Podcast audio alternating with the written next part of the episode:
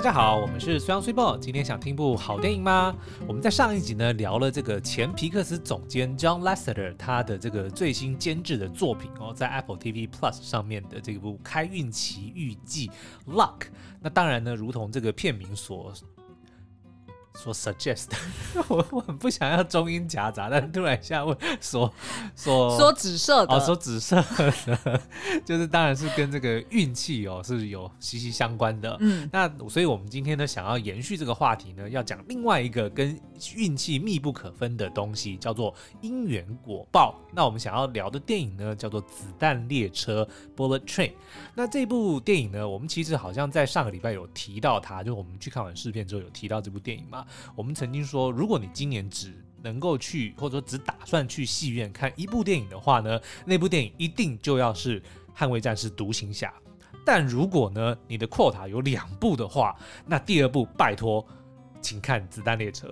哎，那现在其实独行侠应该也差不多快要下片了。听说好像很快就要上 OTT 了，所以大家你们能够去看独行侠的机会 越来越少了。那所以呢，要把握机会。但是呢，如果你想要再找一部，就是说它的这个进戏院的这种震撼感啊，或者说娱乐性要不输给独行侠的话呢，我们保证子弹列车是绝对不会让你失望的哦。那这部电影呢，其实它的这个呃是改编自一个日本的算是推理小说家的作品。嗯，然后他嘿叫做一坂幸太郎是，然后他呃原来其实他是蛮年轻的，就是生于一九七一年。嗯、我原本看到他的名字，因为我之前没有读过他的作品嘛，看到他的名字就觉得他好像是那种呃二十世纪初的人哦，对，所以我本来以为他那。他就是那种就是日本比较呃早期的作家，是但是没想到其实他还蛮年轻的。嗯、那呃，他这一部电影呢，就是改编自呃他的一部小说，叫做《瓢虫》。对。那呃，我有去看了一下，就是我我现在大概读到一半啦，嗯、然后我看了一下，就是在书中呢，其实呃有一个导读，那就有介绍一下，就是这个一坂幸太郎的他一系列的呃推理作品。他的风格其实是蛮特别的，哦，对，因为呢，他呃其实是娱乐性非常高。他的作品，你就去，你就把它想象成是很多时候我们在公司做那种 brainstorm，嗯，然后就是大家把不同的莫名其妙 idea 写在 字卡上面，有没有？对，然后你就抽牌，然后抽牌就是抽到呃什么呃，哦，下一个动作，Super 在呃厕所做什么什么事情，哦、就有点类似像这种的 combinations，对对对，他就是会把各式各样不同的天外飞来一笔的这些创意全部就把它凑在一起，比如说男主角上。火车拿手提箱，哎、欸，对对，但是另外一个，就是杀手把手提箱拿上车，就然后就是因为对，然后因为某些元素呢，就是息息相关，所以就注定了他们在火车上面的相遇就会发生很多奇奇怪怪的因缘果报。对对对，我举一个例子好了，嗯、譬如说呢，他有呃另外一个作品叫做。呃，这个应该是叫做什么“家鸭与野鸭”，嗯、就是鸭子的那个鸭哦，对就“家鸭与野鸭”的投币式置物柜，对，是不是听起来就很奇怪？所以他就是把鸭子跟投币式置物柜完全没有关系的的东西，把它串在一起，嗯、然后就变成一个蛮特别的故事。对，那所以其实在，在呃，就是你如果看他的小说的风格，他就会是很像呃，把。各式各样，就是蕴含着有一点黑色幽默的那种元素，嗯、全部把它凑在一起。但是它是用一个非常巧妙、很聪明的方式把它凑在一起。对，所以你就会觉得它的节奏很明快。然后会有那种突如其来的暴力，对不对？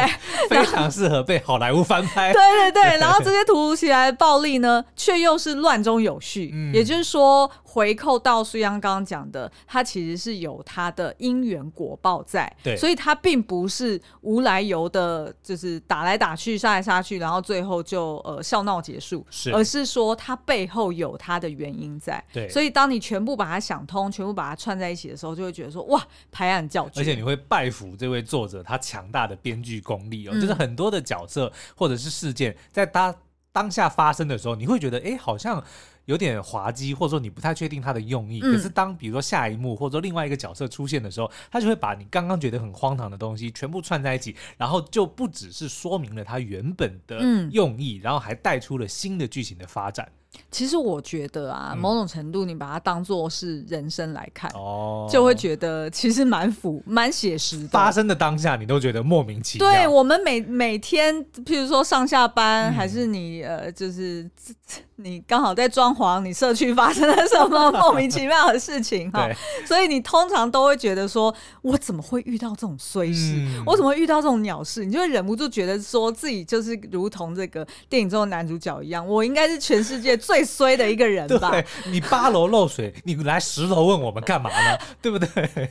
哎，我故意，我故意打乱哦，还好没有透露了，我随便掰的。对，但是就是你明明下两层的楼漏水，你跑来找我干嘛？对不对？好，那反正呢，就是有这种类似这种呃生活中很无力的荒唐事。对，那但是呢，当你过了一段时间，你回头看，哎，却发现他却。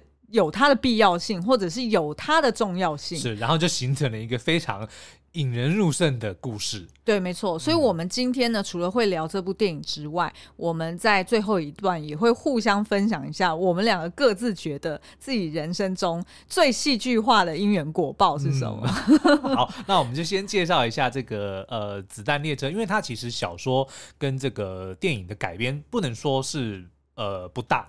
就它其实改编的幅度是很大的，甚至还有增加或者是删减掉一些角色哦，嗯、甚至整个剧情其实都有蛮大的变动哦。嗯、但是我们觉得呢，你单独看电影或单独看小说都很有趣，是你把它合并起来看也很有趣，嗯、这这是这部电影的这个魅力哦。嗯、可是我讲另外提一个，那个这个作者就是一坂幸太郎，他其实另外有一部非常有名的作品叫做《死神的精准度》，大家一定都听过，哦、也也曾经被日本翻拍成电影。好像叫《死神的准度》吧，OK，但他的原本的小说叫《死神的精准度》。嗯，然后这个一一版新太郎呢，其实他是写推理小说出身的，嗯，所以这部这部小说或者这个故事呢，你会发现为什么他会有很多那种你猜不透他的这个关联，嗯，在，其实就是因为他是。推理小说的方式来写，嗯、但是呢，又非常具有他的这个风格。对对，所以你就会读起来，哎，好像有那么一点点推理的感觉，但是怎么感觉又很像很像动作片？哎，对对对对对，没错，透过动作来 揭露，或者说来给你很多线索。他的文字很有电影感，对，就是我我我是没有看过电影的哦，嗯、我还没有看电影，但是我就是先读小说，是我的确就是。觉得目前我读到一半，我觉得我完全可以幻想到每一段的那个画面是什么。是，嗯、好，那这个子弹列车呢？当然，它的这个号召除了刚刚讲到的这个改编自日本的一个非常有名的小说之外呢，它也找来了非常非常多的大牌演员哦。那除了有我们这个不老男神布莱德比特领衔主演之外呢，还有真田广之啊，还有那个奥斯卡的得主 Michael Shannon 啊，嗯、甚至还有一个大家我后来查资料的时候才发现是他，就是饰演少爷的少爷的。就是 Logan Lerman，就是那个壁花男孩，好扯哦，根本认不出来是他哎，因为他在里面就是演一个非常落魄颓废的这个、嗯、的富二代啦，嗯、然后因为他很早就挂点了，那、嗯、所以他挂点了，然后又要被人家就是就演尸体，演尸体，对，对，所以他脸上也戴了一个大大眼罩，所以几乎都认不出来哦。嗯，但是除了主演之外呢，他的这个客串才是惊喜的哦。那如果你还没进戏院看呢，我建议你就可以先暂停节目，嗯、因为呢，在你在戏院里面看到这些客串演员出现的时候，你真的会 啊，怎么会是他？啊，竟然他也有出现哦。好，但是呢，如果你想要先知道的话，我们就直接跟你讲哦。里面呢有像这个 Channing Tatum，就是算是好莱坞客串专门户的，的 他的确是是。然后还有这个福原凯伦，那福原凯伦是谁呢？嗯、如果你跟我一样是这个黑袍。跑纠察队的粉的话，那你一定就会认得他，他就是演那个 Kimiko，就是那个呃不会讲话的那个杀手，嗯，对。然后呢，还有这个刚正伟，就是之前演那个特务行不行里面的那个迷、哦、迷糊小助手 Bruce。哦，这嗯，是这的确不知道他的名字。另外还有两位超级大咖，一个呢就是山卓布拉克，嗯，另外一个呢就是。Ryan Reynolds，对，我们的死侍哦，那他为什么会有死侍在这里面呢？就是因为 Brad Pitt 曾经在《死侍二》的时候呢，客串过只露出一秒的一个叫做消影人的角色，就是被他是他是隐形人，对，那他后来就是因为死在这个被被电线杆电到嘛，对，只是被电的那一刹那才看出才现形一下，对，嗯、所以这一次呢，Ryan Reynolds 呢就回报投桃报李，他就来客串两秒，加倍奉还。哎、欸，而且他有露脸吗？他有露脸？还是说他戴着面罩？当然要露脸啊，哦、对，但是就是两秒，对。可是呢，就是他的这个客串名单非常的精彩哦。好，那我们就在这边先休息一下，待会回来呢，我们会先介绍、哦、我们今天要讲的主轴，就是因缘果报论是怎么呈现在这部电影里面的。嗯、那当然，最后面也会来分享我跟苏央我们各自有哪些报应。这次的子弹列车，我们很荣幸受到 Sony 的邀请，来到了全新打造的微风影城 Sony Pictures 影厅，体验了一场感官的盛宴。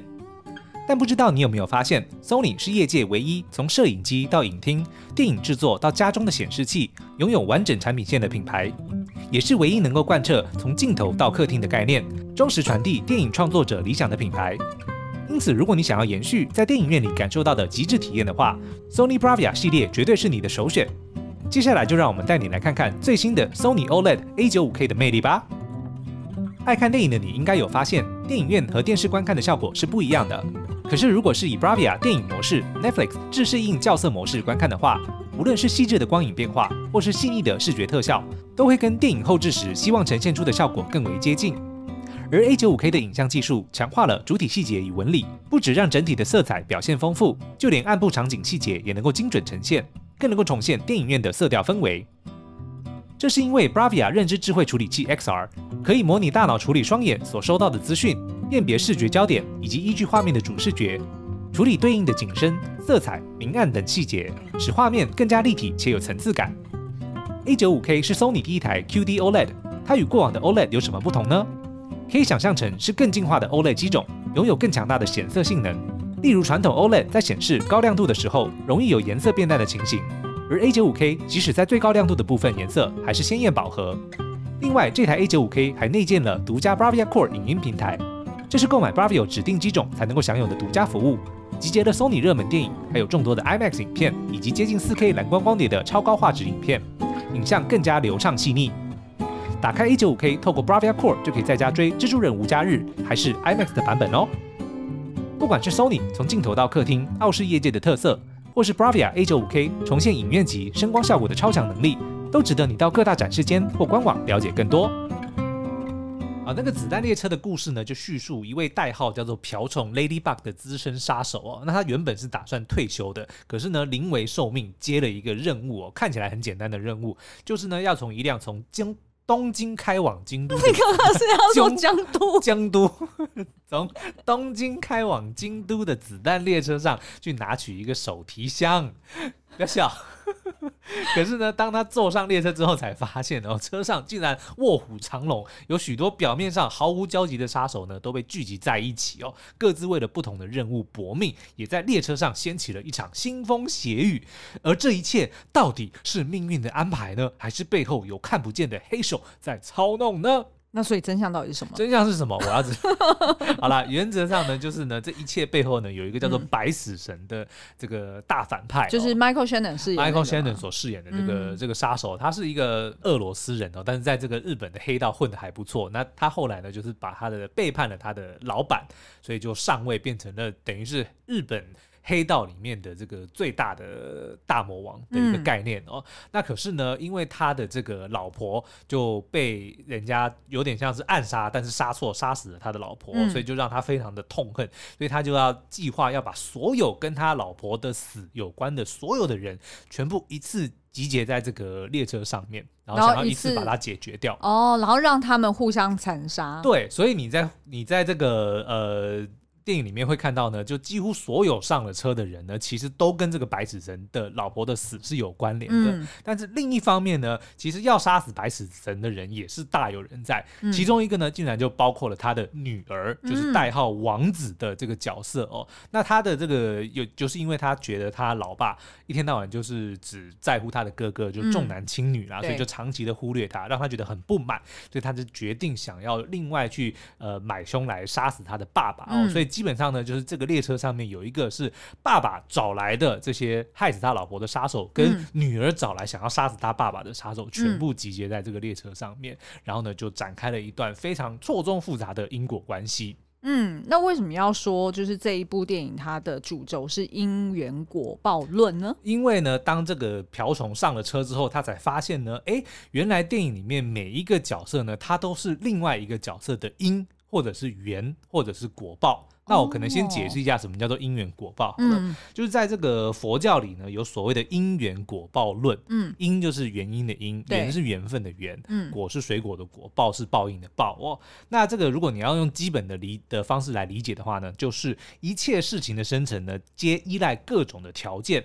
因为这个因呢，就是起源，源代表的是过程，果报则是结果。基本上就是说呢，每一件事情的发生都有它的原因，都有它的过程，然后也都有、嗯、也都有它的结果。嗯嗯。那这部电影呢，我们就会看到这些原因缘起跟这个结果呢，其实都会影响到另外一个人，嗯，他上车的原因或者他的结果。对然后他们每个人的最后的下场呢，也都是彼此的息息相关。嗯。然后呢，这个电影也有非常多的这个呃类似这样子的影射，或者说这样子的。安排，比如说呢，电影里面就有在讲说，白死神，对，他最喜欢的呢，就是用对方的武器来把对方杀死，就等于说有点像是在 mark 你说啊，比如说你这个你很会以子之矛攻。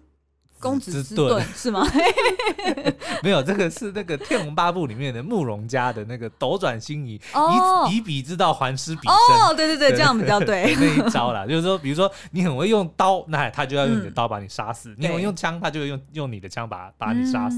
那、嗯、就是他最喜欢做这件事情哦。嗯、然后呢，电影里面的角色呢，也有非常的多的人，到最后你看见呢，他就是死在自己的手上。嗯嗯。比如说，就是有一个很会。下毒的叫做雀蜂的人，嗯、就最后呢就是中了自己的蛇毒，嗯、然后呢解药被瓢虫给抢走了，所以他自己就死掉，就有很多这样子的。简化一点讲就是报应。那我们举个例子好了，比如说男主角瓢虫呢，他一开始之所以会上这个列车，就我们刚刚有讲到嘛，是因为他接下了临时退出的一个杀手叫做 Carver 的任务哦。嗯、那这个 Carver 呢，当初之所以会被指名啊，嗯、就是因为呢他杀死了白死神的老婆，所以是白死神故意要指定他的。对。因为就是白死神知道说这个 Cover 开车撞死他老婆，嗯、所以他就指明说，那我要 Cover 上车来拿这个手提箱。嗯、那但是因为 Cover 临时好像肚子痛，所以就只好找来了瓢虫来做这件事情。嗯嗯。那可是白死神的妻子呢，之所以会死呢，是因为这个别人要暗杀 Cover 是受了别人的托要来暗杀他，哦、所以他是坐上老公的车，被人家误以为。被 Cover 误以为是她的老公而被杀死了。嗯，那可是呢，为什么这个？哦，意思是说 Cover 其实本来也并没有要杀对那个白死神的老婆，他其实是要杀白死神本人。没错。所以其实他老婆是也是蛮衰的，就是不小心坐上了那台车。对，但是他老婆并不是不小心坐上这个车的，因为她老公其实曾经告诉她说：“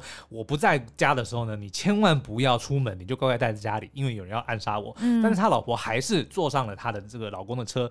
被误杀，就是因为呢，他的儿子就是代号少爷的这个角色呢，嗯、因为呢，他就是呃。不成才嘛，就是得罪了黑社会被抓走，所以他打电话给妈妈求救。嗯，那妈妈当然为了要救儿子，就只好出门，所以才会被暗杀掉哦。嗯，那可是呢，白死神为什么不在家里呢？就是因为他在前一天呢，他国外的一堆手下被对被一对叫做蜜柑跟柠檬的杀手给杀光了，嗯、所以他得要去出出面去处理这个任务嘛，所以才导致他的老婆得要去出面救他的儿子，嗯、才导致他被撞死。嗯嗯，那所以呢，他这个蜜柑跟柠檬这一对杀杀手之所以会在车上，也是因为白死神就是指明说，这两个在国外杀了我手下的人，害我要离开家，然后害死我老婆，所以他就指明了这两个人要上车。所以意思就是说，其实白死神真的很深情，就是他非常的爱他老婆，胜过于他的儿子，对不对？对，因为他的儿子基本上呢，也是呃，他的老婆基本上就是为了要救他儿子才死的。对，然后而且听起来白死神也。不太鸟他女儿，因为他女儿有没有在这车上，看来好像白死神也不太知道。也不是说不鸟了，因为就刚刚就讲有提到说，他另外有一派人马，就是他的这个女儿，因为不满老爸长时间的这个重男轻女，对所以就想要买凶来杀。想要设局来害死自己的老爸，嗯，但是这一块的确是白死神不知道的，意料之外。对，所以白死神不知道他女儿在这个车上了。嗯，对。好，那所以其实这就造就了，就是一群杀手们被集结在这台车上。嗯、那主要就是因为白死神想要去设计让他们自相残杀。对，然后二方面没有意料，就是没有预料到，没想到他女儿也在这车上，嗯、也就是代号王子的那个角色。对，嗯，然后最后呢，就破坏了这整个计划。对，不知道大家听到这边有没有觉得一头雾水？我觉得这个这个这个非常的简化了，嗯、因为基本上就是呃，如果你去看小说或者是看电影，它其实是分段哦，至少啦，我看我的小说，嗯、它是分段去。铺成每一条线，他们正在干嘛？对，然后每一条线它的任务，然后跟他们曾经发生过结下的那个恩仇。对对对，嗯、所以其实如果是看小说的话，的确就会乍看之下你看不出来说，那现在到底是在干嘛？嗯、然后好像有一个神神秘的行李箱，但是也不晓得那个神行李箱到底是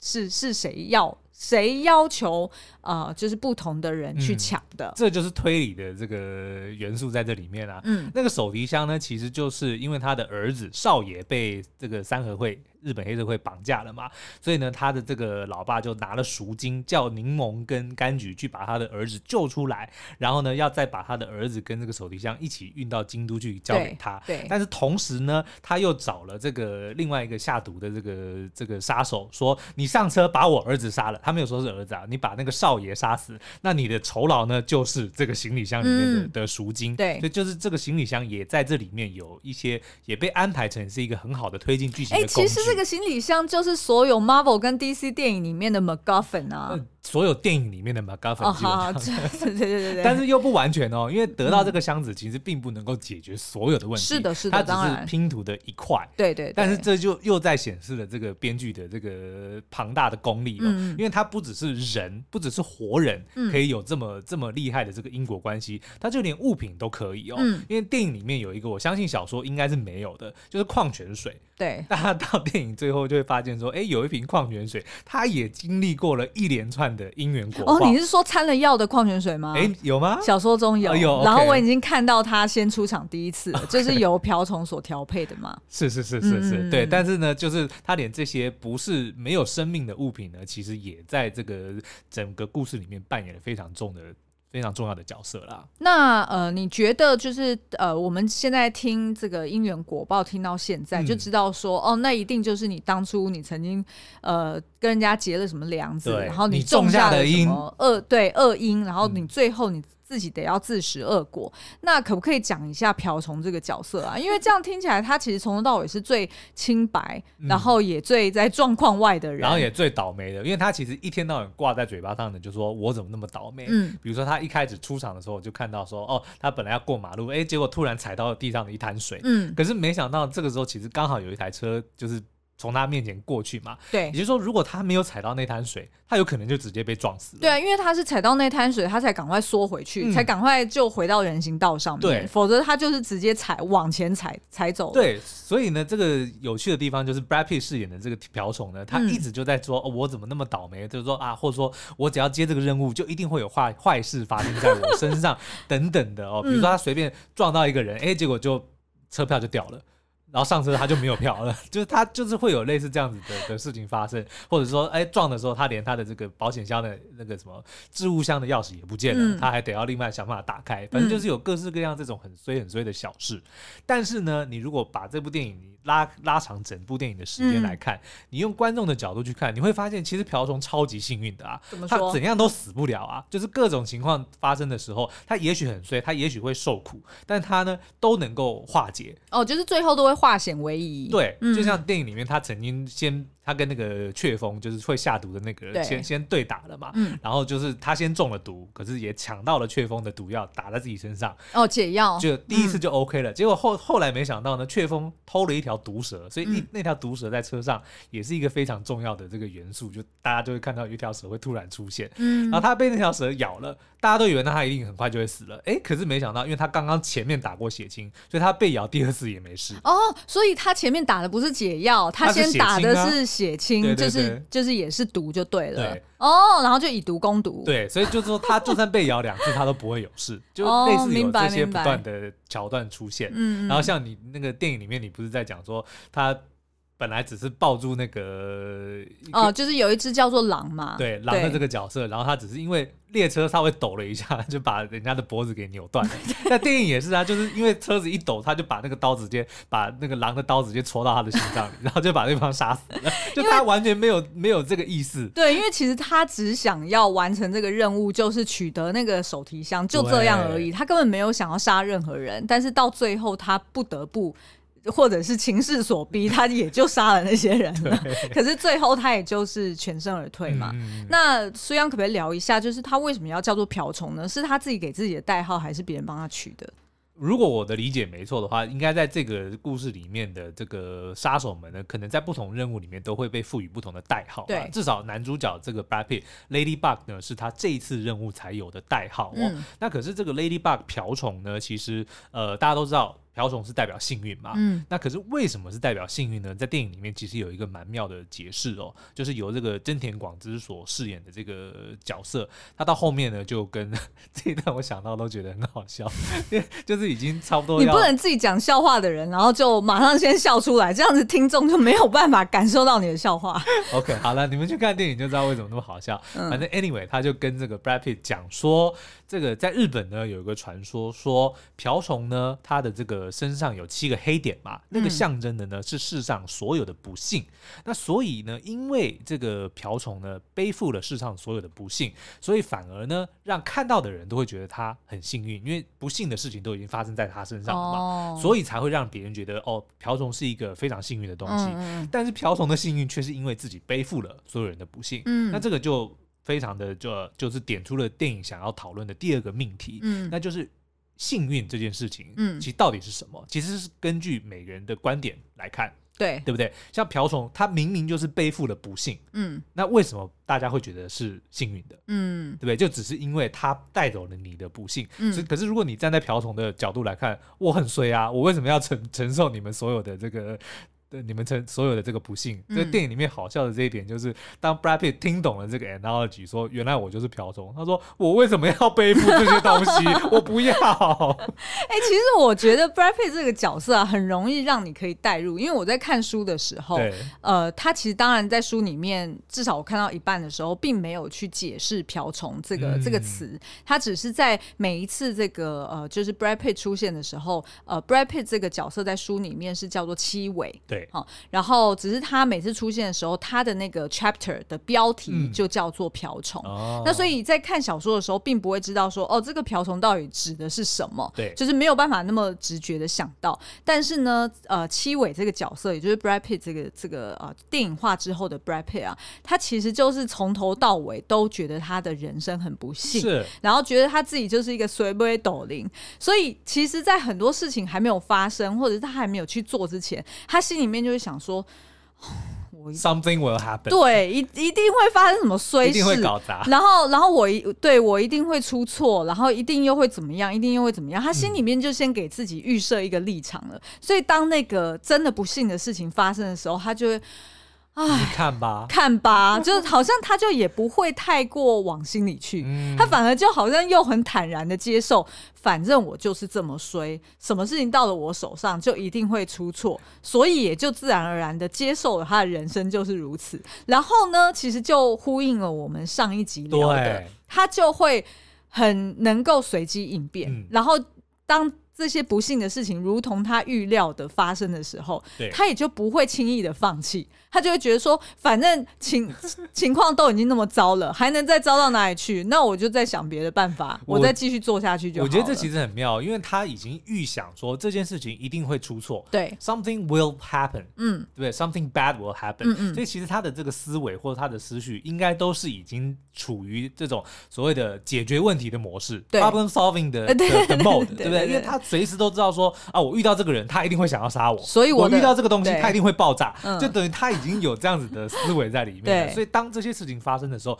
反而让他觉得说，哎、欸，我已经预期坏事会发生，嗯、所以我有 solution，我知道该怎么面对。他就会有一些备案。对，那所以也、嗯、也是也可能是因为如此，他最后反而是全身而退的那个人，嗯、就是因为他认为自己很衰，所以他其实已经潜意识里面已经有所有一切。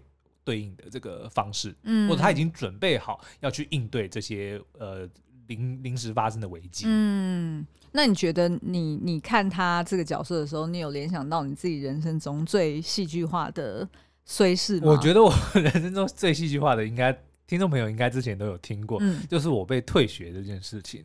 因为我的这个学校呢，它是在当地算是小有名气啦，所以我一开始这个高中这个毕业的时候考上的时候就觉得啊，这真的是我这个非常值得骄傲、很辉煌的时刻，对，让我的爸妈都非常的开心哦。嗯、然后那个也因为呢，自己认为说我父母应该期待我日后可以成为一个医生，所以我就去填了那个生物化学系，然后日后打算去考医学院。嗯、但是大家应该这这三百多集听听下来会发现说，虽然你。怎么？你你哪来的自信认为 你可以？你连心算都不行，你还读什么生物化学？当医生？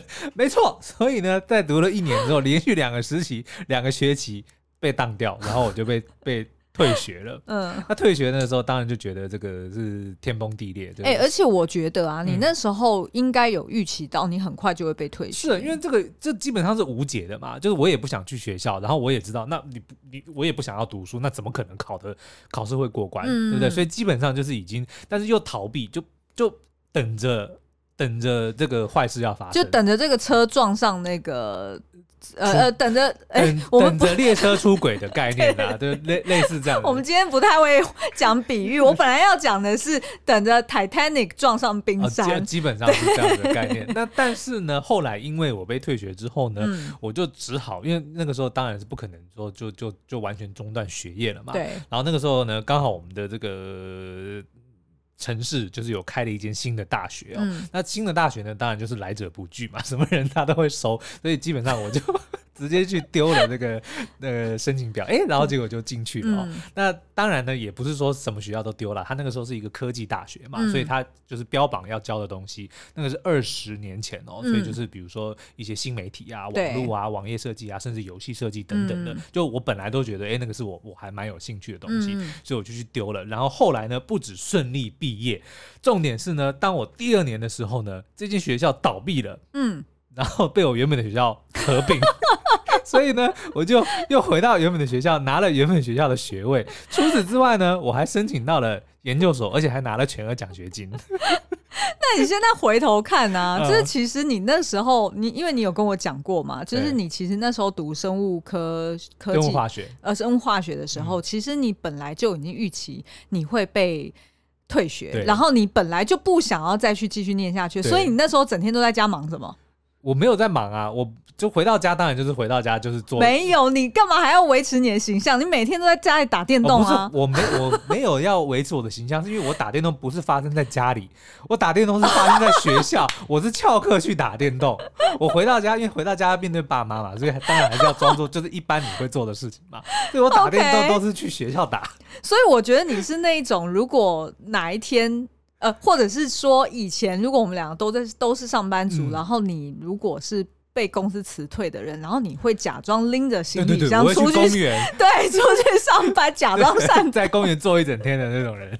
所以你不觉得蛮妙的吗？因为你那时候就是花了很多时间打电动，嗯、可是你并不是直接预期说，我就是要进有关游戏设计科。哦，没有，我进游戏设计科是因为我打了一辈子的电动。对，我知道，我知道。所以其实你那时候根本不知道你的下一步是什么嘛。哦、可是你就花了很多时间打电动，对对对对，然后结果没想到呢，哎，还真的被你考。上这个就是跟游戏相关的，你知道这个如果要把它变成剧本更戏剧化的是什么吗？什么？就是没有这么容易就让我进这间学校，是，而是呢，他本来不要我的，但是他问我说，哎，那你之前为什么会被退学？嗯，就说因为我太喜欢打电动了，所以我被打电动到退学。退学之后呢，我决定我一定要去一间。教我怎么做游戏的的学校来读书，就是你们，然后他才说哇，这真是太巧了，然后就把我请。这就是我的意思啊，就是你现在并没有那么。我知道，可是因为你现在你当下并不知道嘛，然后你当下也不是这样规划的。可是你如果现在你看过了十几二十年，回头去想这件事情，你不觉得很像是冥冥之中，对，就是安排你要往这条路。我因为打电动而被退学，却进了一间教我怎么做游戏的学校。对啊，然后最最。重要是他还被我原本的学校合并，对啊，好，所以这就是我的的当初发生的时候以为是坏事，但是结果最后哎还是还不错的一个翻转。对啊，然后而且你看哦，你后来呃就是求职，你本来也希望你第一份工作就是可以直接设。走游戏设计这一块，想得美，你就是想要做游戏的 PM 嘛？但是就是也拿不到这个位置，所以呢，你就是先做了业务，然后那个业务还是卖监视系统的，跟他完完全无关。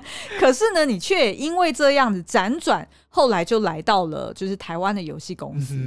那你最终也还是完成了你的梦想，啊，是是是，我还是有做出我自己的游戏啊。对，然后我们还常常在做游戏的业配，嗯，对不对？欸、就是你现在你都已经离开了游戏公司，结果呢，你因为有那样子的专业，对，然后呢，我们又掌握了这个自媒体的通路，所以呢，我们又有机会可以去做手游的业配。嗯、所以你看，所有东西其实它万中归一呀，啊。是没错，对吧？对，嗯，好，那这样子我就就是把苏央的故事完整讲完，我就可以不要讲我的故事了。哦耶！